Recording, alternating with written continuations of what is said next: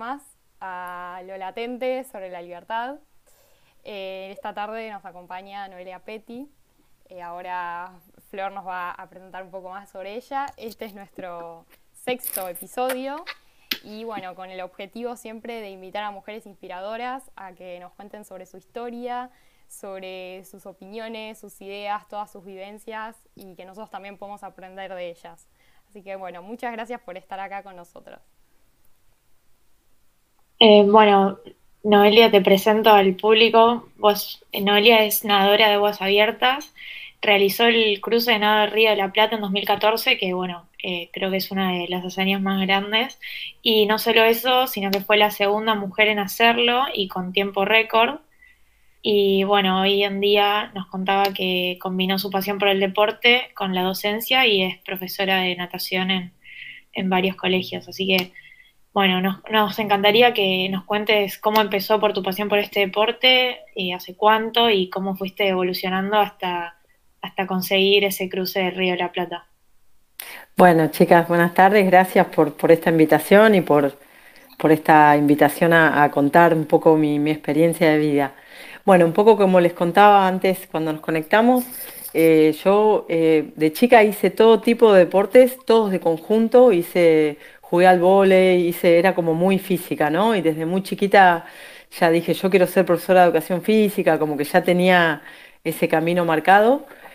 Eh, pero en realidad, el, digamos que el deporte así propiamente dicho de aguas abiertas lo empecé de grande. Eh, por eso yo siempre digo que cuando muchos están ahí por dejar o en, la disyuntiva de trabajar o estudiar o hacer deporte, yo recién ahí empecé a, a entrenar, a los 24 años.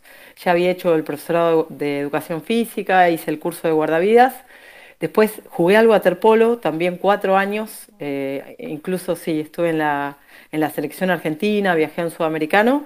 Y ahí fue medio un punto de inflexión cuando volví del sudamericano, que yo me di cuenta que por las características de mi personalidad estaba hecha más para un deporte individual y de resistencia, porque me gustaba mucho la parte física del waterpolo, que es nadar, que es nadar así mucho, digamos, resistencia.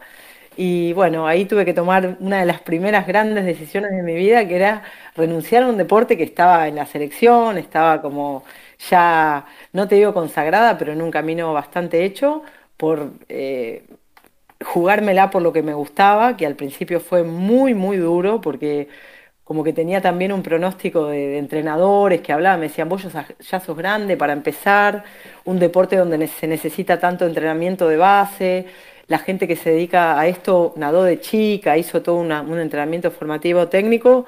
Bueno, pero ahí ya, ya yo tengo la cabeza dura como un, como un ladrillo, que un poco es lo que se necesita, ¿no? Después claro. me di cuenta que, que eso servía para lo que quería.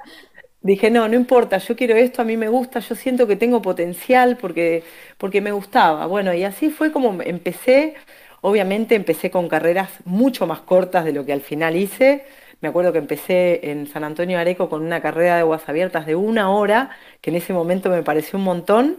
Y bueno, fui a través de los años, a través de también, por ahí yo les contaba que yo soy de zona sur, de, de Bursaco, ahora vivo en Adrogué, pero mi infancia fue en Bursaco. Eh, al principio entrenaba sola, me autoentrenaba, cosa que tampoco recomiendo. Hay que tener un entrenador.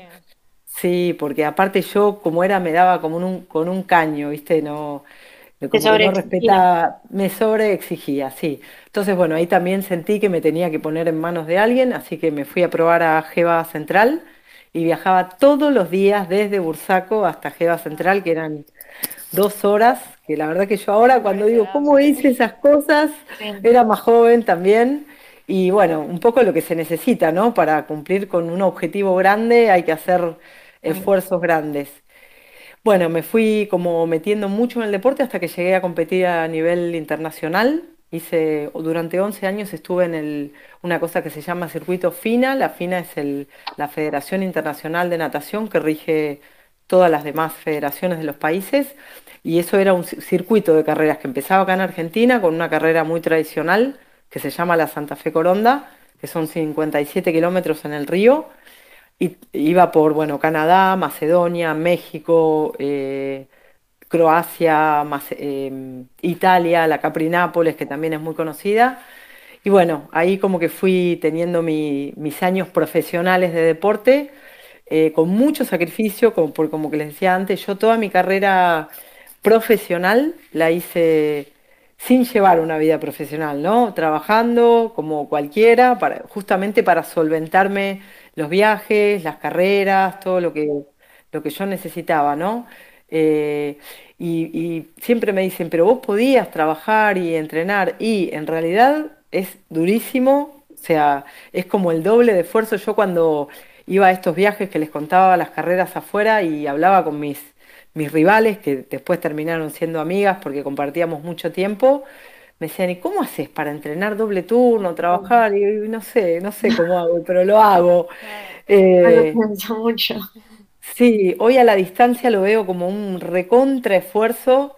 Eh, también piensen que esto fue como prácticamente casi 10 años atrás, en donde esta oportunidad que tienen ahora los deportistas, que lo veo bárbaro, de, de venderse a través de las redes, de, no estaba. Entonces era como mucho más difícil hacerse conocido, conseguir sponsor.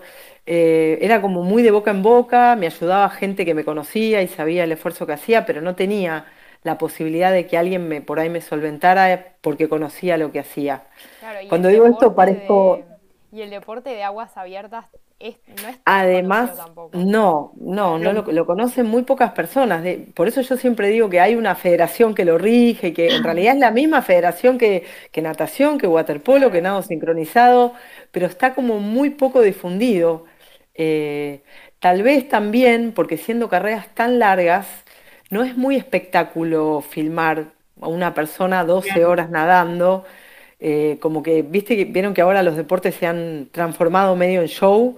Bueno, eh, a la natación le falta todavía esa, esa transformación. Si bien la natación de pileta ya está un poco transformada porque hacen, sobre todo en Estados Unidos, ¿no? Hacen medio un show de los torneos, los hacen de noche, con luces, justamente para que tanto el público como los sponsors se vean atraídos por eso, las aguas abiertas todavía le falta encontrar esa forma. Y bueno, paralelamente a los nadadores, ¿no? De aguas abiertas.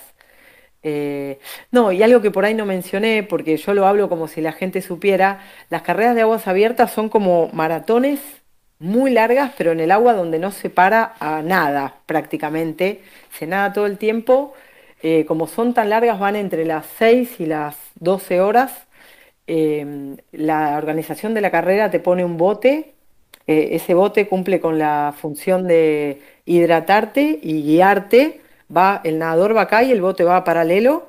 El nadador nunca se puede agarrar del bote, solamente para cada 20 o cada media hora, de acuerdo al nadador, para hidratarse a través de un palo que nos pasan con una arandelita y un, un vaso en la punta.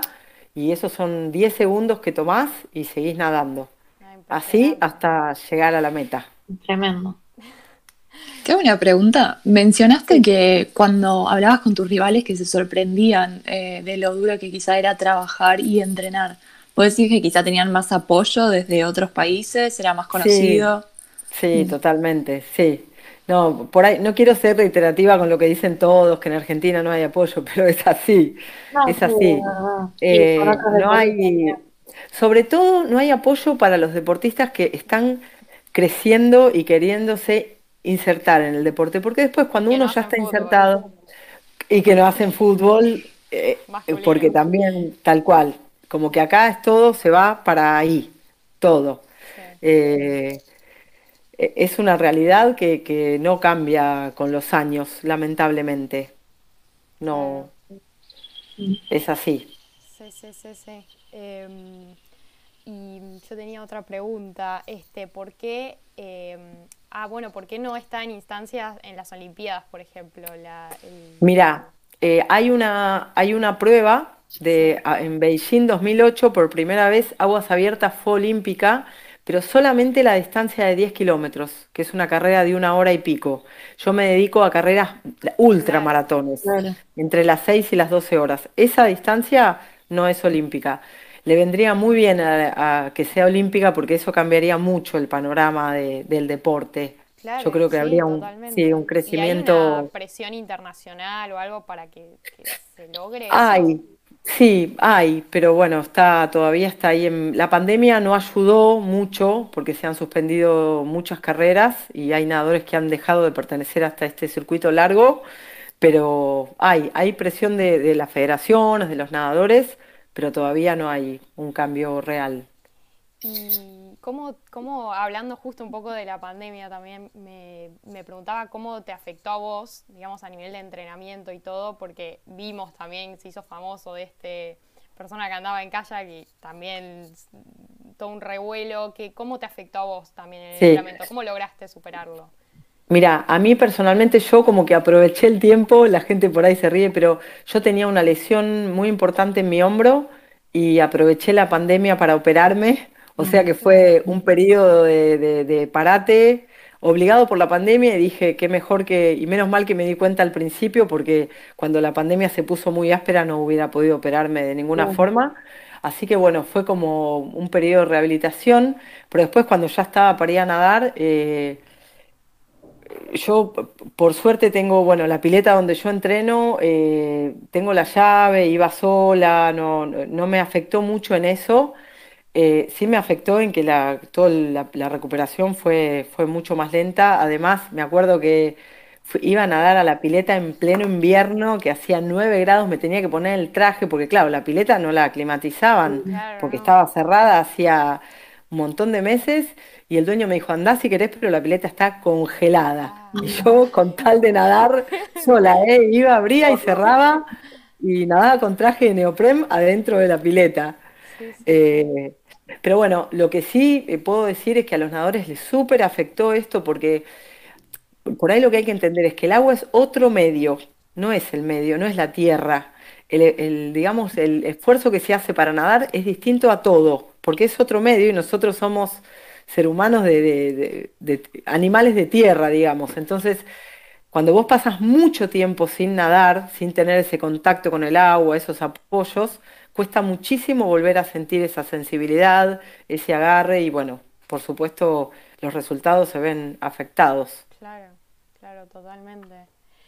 Em, bueno, y después también otra pregunta que, nos parece súper interesante que nos cuentes es, eh, bueno, que vos sos la segunda mujer en el mundo en cruzar el río de la Plata, que es el río más ancho del mundo. Eh, y encima con un, con un récord, además de tiempo. Eh, bueno, y también nos gustaría que nos cuentes un poco sobre esa experiencia y también eh, sobre la mujer que, en la que te inspiraste también para, para cruzar ese, el, río. Bueno, miren, antes de eso les cuento, yo cuando tomé la decisión de hacer el cruce del Río de la Plata, justamente estaba como queriendo darle un cierre a mi carrera profesional porque, eh, bueno, ya había estado compitiendo durante 11 años y ustedes saben que las vidas de los deportistas hay que dejar un montón de cosas de lado en pos de ese objetivo y yo tenía una gran asignatura pendiente como mujer que era tener un hijo y para poder rolar esa asignatura tenía que hacer un stop en mi carrera, ya tenía casi 40 años, ahora tengo 47. Me costó muchísimo tomar la decisión de, dar un paso, de hecho sigo nadando, no a nivel profesional, pero bueno, para una persona normal un montón, para mí más o menos. Pero bueno, quería tener un hijo y sabía que tenía que darle como un, por lo menos un parate o un corte a lo profesional, ¿no? A los viajes, a, vivir para el deporte, ¿no? Relegando tantas cosas. Bueno, pero no me quería retirar así sin pena ni gloria, entonces bueno, con mi entrenador quería, yo quería hacer algo propio, no, no correr una carrera, quería hacer algo que me, que me identificara. Y bueno, el, Río de la Plata es el sueño de todo nadador por, esto, ¿no? Porque es acá en Argentina, porque es el río más ancho del mundo y porque había justamente ese antecedente que hoy hablábamos de la primera mujer que lo cruzó en el 1923, después nadie más, eh, ninguna mujer lo volvió a cruzar. Y esa hazaña que fue en el 1923 por esa nadadora que se llamaba Lillian Harrison, a mí como que me deslumbró porque una mujer en esa época nadando 24 horas, que pasó todo un día, de noche, de día, de, eh, con una condición muy, muy rudimentaria, sin antiparras, eh, con muchas menos tecnologías que tenemos nosotros ahora para entrenar, ni pileta climatizada. Estoy segura que nadaba en el río cuando podía. O sea, como que me, me, me despertó mucha atención y mucha admiración y bueno, ahí decidí intentarlo, porque siempre que uno intenta un cruce, sobre todo el Río de la Plata, se habla de intento de cruce porque puede ser o no ser. Bueno, yo afortunadamente, eh, afortunadamente y un poco fue como, yo siempre digo que el cruce del Río de la Plata me dio muchas satisfacciones porque la gente vio plasmado lo que yo hacía en el anonimato durante un montón de tiempo ese día en el cruce del Río de la Plata. Y la verdad que me fue un montón de gente a esperar a la, llegada, que fue en Punta Lara, fue re emotivo. Eh, cuando había nadado 12 horas seguidas y cuando toqué tierra firme me paré como si nada. Eh, no sabes, ya ahora miro el video y me emociono porque yo decía, pero no estaba cansada. No, fue como que fue tanta la emoción y lo que yo sentía y de la gente que me había ido a esperar y que lo había logrado con éxito, porque también se me podría haber truncado por, por condiciones climáticas y demás. Así que bueno, eh, fue como un cierre de mi carrera profesional impensada y mejor imposible. Y bueno, a, fin de ese año, eh, no, perdón, sí, a fin de ese año, principios del año 2015, quedé embarazada y bueno, también pude cumplir con la asignatura pendiente que hoy tiene seis años, Alvarito, eh, y que es algo, qué sé yo, es tan difícil a veces tomar decisiones, y bueno, un poco acá hablando de las mujeres, ¿no? Sobre todo, que a veces pareciera que tenemos que cumplir a tal edad con tal mandato, porque muchas de las preguntas que me hacían, ¿y cuándo vas a dejar de nadar para tener un hijo? ¿Y cuándo te vas a...?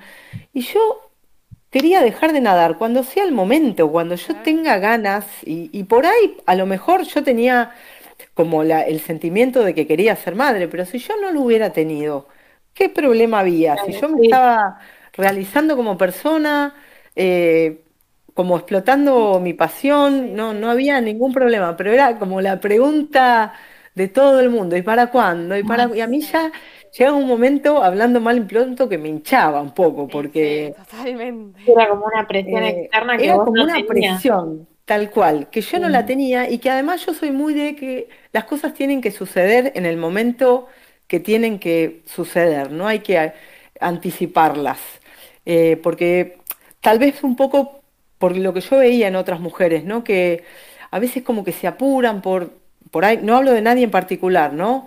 Eh, por hacer una vida de lo que habría que hacer, tener hijos, casarse, y después le quedan un montón de cosas de su realización personal pendientes y que por ahí ya después se pueden realizar pero de otra forma y eso trae infelicidad, me parece a mí. Sí. Además, eh, eh, la, o sea, la vida de deportista profesional es relativamente corta y uno puede aprovecharlo al máximo. Ni hablar. Yo decía eso, yo como que quería tirar de la soga hasta que ya ahí a los 39 estaba ahí en la cornisa, ¿no? De, pero bueno, también, también uno tiene que hacer cargo, cargo de sus elecciones, ¿no? Si vos quisiste tirar de esa soga y después no te salió, bueno, no salió, pero bueno, tampoco tomar una decisión apresurada eh, por lo que van a decir o por lo que la gente espera de vos, básicamente, ¿no? Eh, pero bueno. ¿Cuál sería tu consejo para mujeres que están en la misma situación o que quieren emprender una carrera profesional? Mira, ahora también un poco iría de la mano con la edad que tenés, ¿no? Porque también conozco y admiro muchísimo a deportistas mujeres que han hecho un parate en su vida profesional deportiva y después vuelven eh, a mí no me lo permitió porque como yo les conté, yo empecé a los 24 años, o sea que no tenía esa chance de parar y volver a arrancar porque ya me hacía vieja. Eh, pero no, mi consejo es que primero no se dejen influir por las preguntas de las personas o por los mandatos instaurados, que por suerte son cada vez menos, que por suerte eh, ya cada vez sabemos más que uno tiene que realizarse como persona primero, eh, aconsejaría como que mm, lo hagan en el momento que, lo crean pertinente, ¿no? Sin, ninguna presión externa, porque además ahora, antes parecía que si no tenías hijos a los 20, hasta los 30 años ya no se podía, ahora eso se extendió un montón, eh, incluso después, bueno, contra, no fue mi caso, ¿no? Pero eh, con tratamientos y con cosas, por suerte, eh, yo creo que por suerte y por una exigencia de la vida moderna, ¿no? También eso se puede hacer. Podés tener hijos hasta la edad que, quieras prácticamente. Eh, después, bueno, está, es muy personal de cada uno, si lo quiere hacer naturalmente, si quiere por ahí acudir a un tratamiento, eh, es como muy personal eso, ¿no? Claro, sí, sí, pero bueno, está bueno eso que vos decías de que ahora hay más posibilidades, es más flexible. Tal cual, tal cual. Porque básicamente me parece que eso, ¿no? Que yo veo muchas chicas que por ahí se apuran en hacer cosas que, que por ahí son por lo que dicen o, cosas que están instauradas y no son así.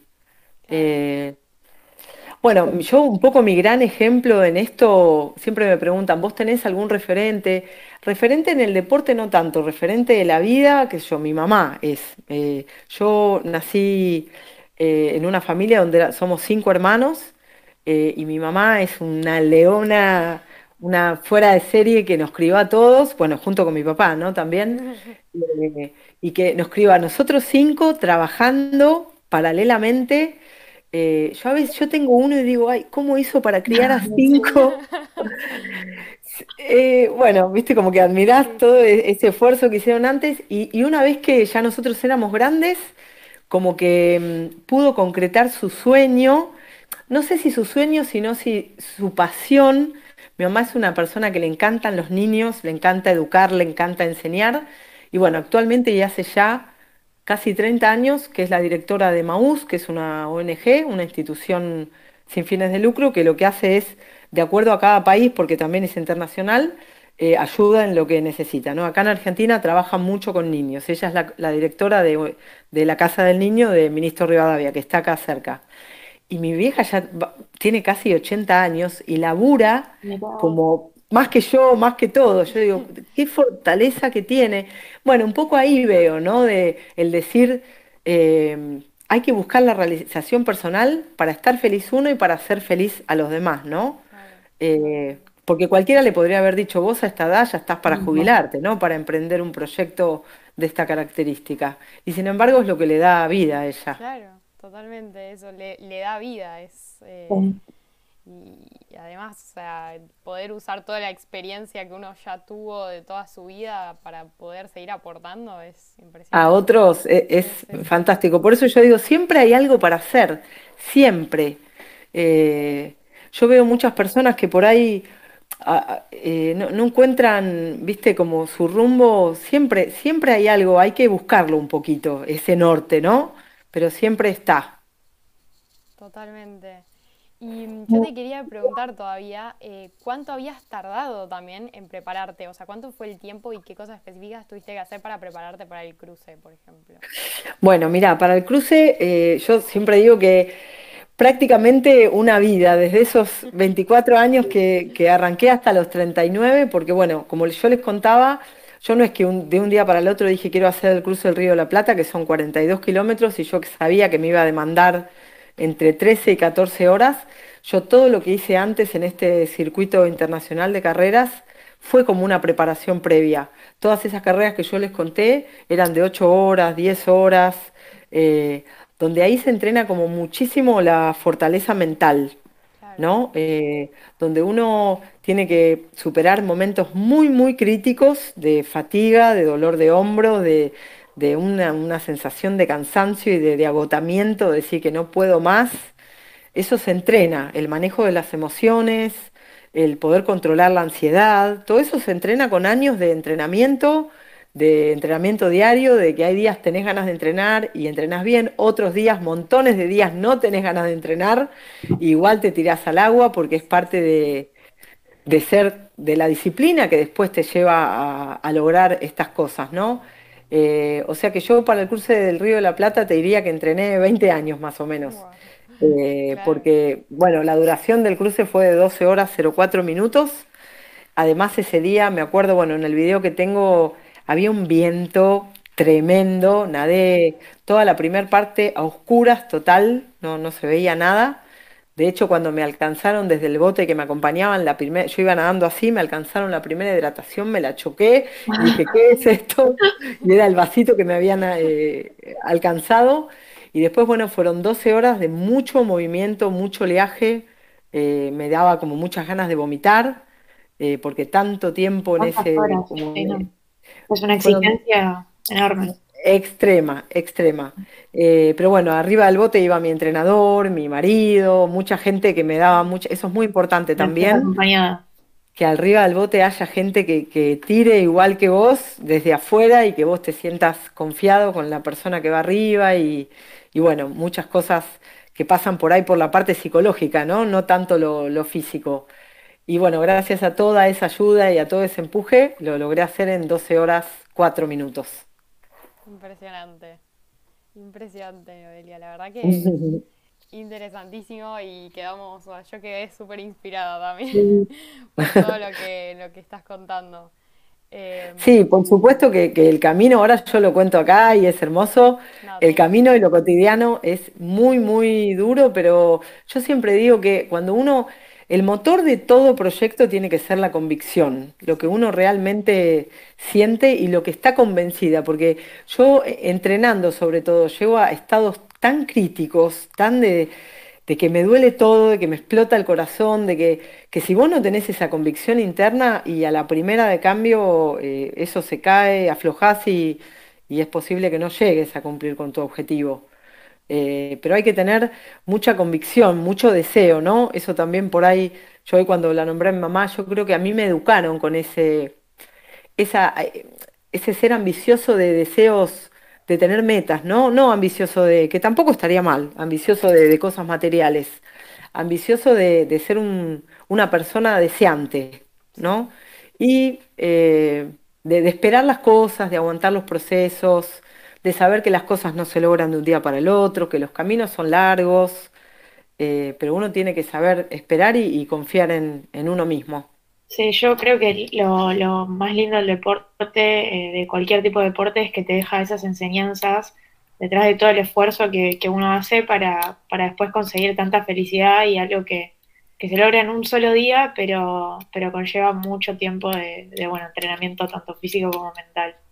Sí, ni hablar. Y además que después, cuando vos lo ves en perspectiva, yo a veces no me acuerdo ni, ni qué carrera gané o qué corrí o cuánto duró, porque lo que importa es el, camino que hagas, el proceso. Después los logros así puntuales van quedando como en el olvido, ¿no?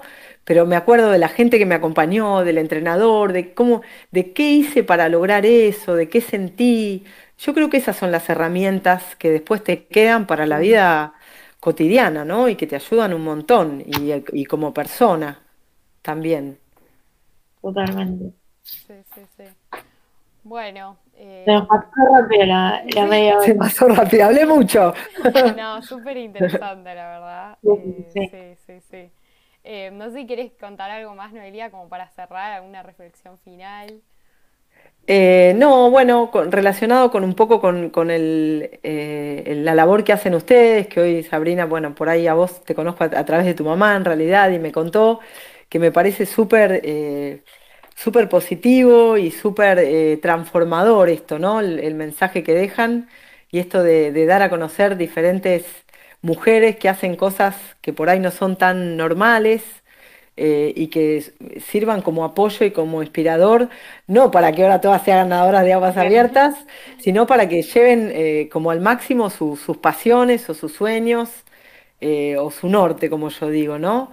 Que el camino no es fácil, que no hay que dejarse llevar con, como que hay que estar un poco ajeno a la mirada de los demás en muchos aspectos, hay que estar muy consciente como a lo interno y que, bueno, nada, me encanta que, que me den este espacio para, poder compartir mi experiencia.